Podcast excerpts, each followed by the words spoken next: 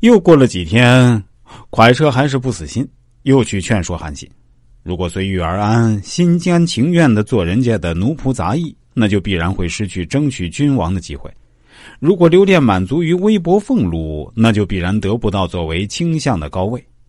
所以，能够当机立断的是聪明人，做事迟疑不决的就一定会坏事在鸡毛蒜皮的小事上精打细算，就会遗忘天上掉下的大计划。明知事情应该这么做，但决定了却又不敢去执行，这一切事情失败的祸根。常言道：“猛虎因迟疑不决而被人擒捉，反倒不如小小的黄蜂、蝎子敢于及时的放毒刺蛰伤人。千里马停滞不前，反倒不如烈马能够稳步前进。虽然有孟滩那样的勇敢，但如果犹豫不定，反倒不如平庸者欲达目的而埋头苦干。”虽然有舜禹那样的智慧，但如果只是闭口不言，反倒不如聋哑人用手势比划。以上这些话都说明了付诸行动的可贵。工业是难于成功而易于失败的，时机是难以得到却容易失去的。时机呀，时机，失去了就不会再来了。这一点，万望大王仔细考虑。韩信虽然觉得这话说的很有理，但他还是不忍心背叛汉王，且又想到自己的功劳这么多，汉王终究不会夺去自己的封地呢，就仍旧拒绝了蒯彻的建议。蒯彻见到自己的劝说一再不被韩信采纳，唯恐此事日后被人发觉而招来杀身之祸，于是装疯卖傻，以求能避过一劫。公元前二零二年。汉王刘邦采用张良的计策，征召齐王韩信。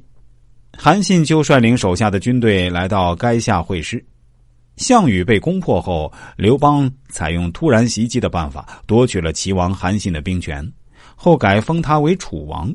第二年，有人上书告发韩信谋反，高祖采用陈平的计策，以天子外出巡视会见诸侯为名。派使者通告各国诸侯在陈县聚会，其真实目的是想袭击韩信，而韩信始终没有觉悟，被擒拿到了洛阳，后又赦免其罪，改封为淮阴侯。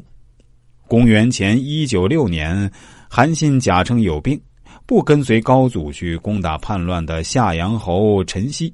实际上，韩信早就与陈豨密谋叛汉，还暗中派人去与陈豨谋划勾结。东窗事发后，韩信被丞相萧何用计骗入宫中，吕后即命武士将他捆绑起来，在长乐宫中室将其斩首。韩信临死前叹息道：“我真是后悔当初没有听从蒯彻的计谋，竟然上了这帮妇孺的当，这难道不是天意吗？”一代将星就此陨落。韩信正是由于当断不断，终于祸及自身，其家族也被株连。真是令后人扼腕叹息啊！而韩信的这个教训，也从反面证明了把握时机、善于决断的重要性。在先发制人方面，韩信毫无疑问是一个反面的例子。下面我们再说个正面的例子。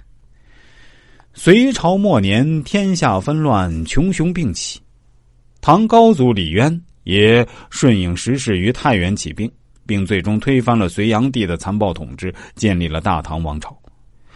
天下统一后，李渊的三个儿子李建成、李世民和李元吉各自收罗了一批文武人才，作为自己的心腹和党羽，并开始了针对皇位继承权的明争暗斗。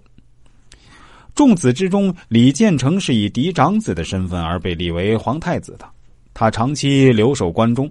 既得到了陇西氏族优势的支持，又受到宫中嫔妃和贵戚的拥戴，而且手下还有魏征等重要谋臣，冯立、薛万彻等优秀战将，还招募了四方骁勇两千余人充当东宫卫士。可以说，他在政治上拥有很大优势。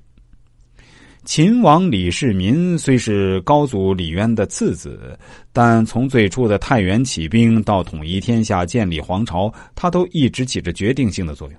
实际上，可以称得上是大唐帝国真正的缔造者。